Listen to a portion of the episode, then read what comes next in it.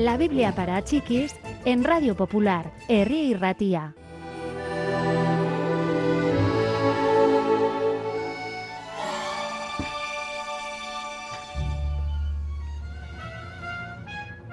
Juan el Bautista y Jesús eran ambos predicadores y los dos tenían muchos seguidores.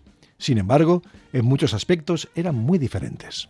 Juan se había establecido en el desierto y llevaba allí una vida sumamente frugal.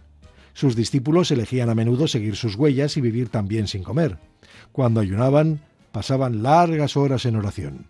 En cambio, Jesús parecía tener siempre una invitación, a hospedarse en casa de alguien, a ir a un banquete. Sus discípulos parecían disfrutar también de toda la comida y la bebida. ¿Por qué tus discípulos no ayunan como hacen los discípulos de Juan? preguntaron algunos a Jesús. ¿Rechaza la gente la comida en una boda? replicó Jesús. Mientras el novio está presente, todos saben que es tiempo de celebrar con un banquete.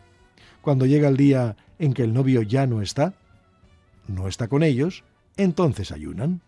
Escuchad, siguió diciendo Jesús, si quieres y si tienes un vestido viejo con un agujero, ¿coges un trozo de un vestido nuevo para remendar el viejo?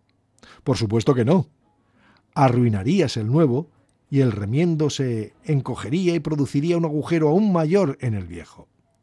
Si tienes vino nuevo, ¿lo pondrás en odres viejos? Por supuesto que no. El vino nuevo rompería los odres y te quedarías sin vino ni odres. Y además, a la gente que suele beber vino añejo no le gusta beber vino nuevo. El añejo es mejor, dicen.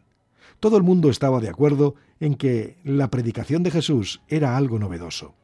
Pero algunos se preguntaban si Juan no estaría enojado de tener un rival. Fueron pues a preguntarle. He dicho yo que no soy el Mesías, afirmó Juan, y el Mesías tiene que llegar a ser más importante que yo.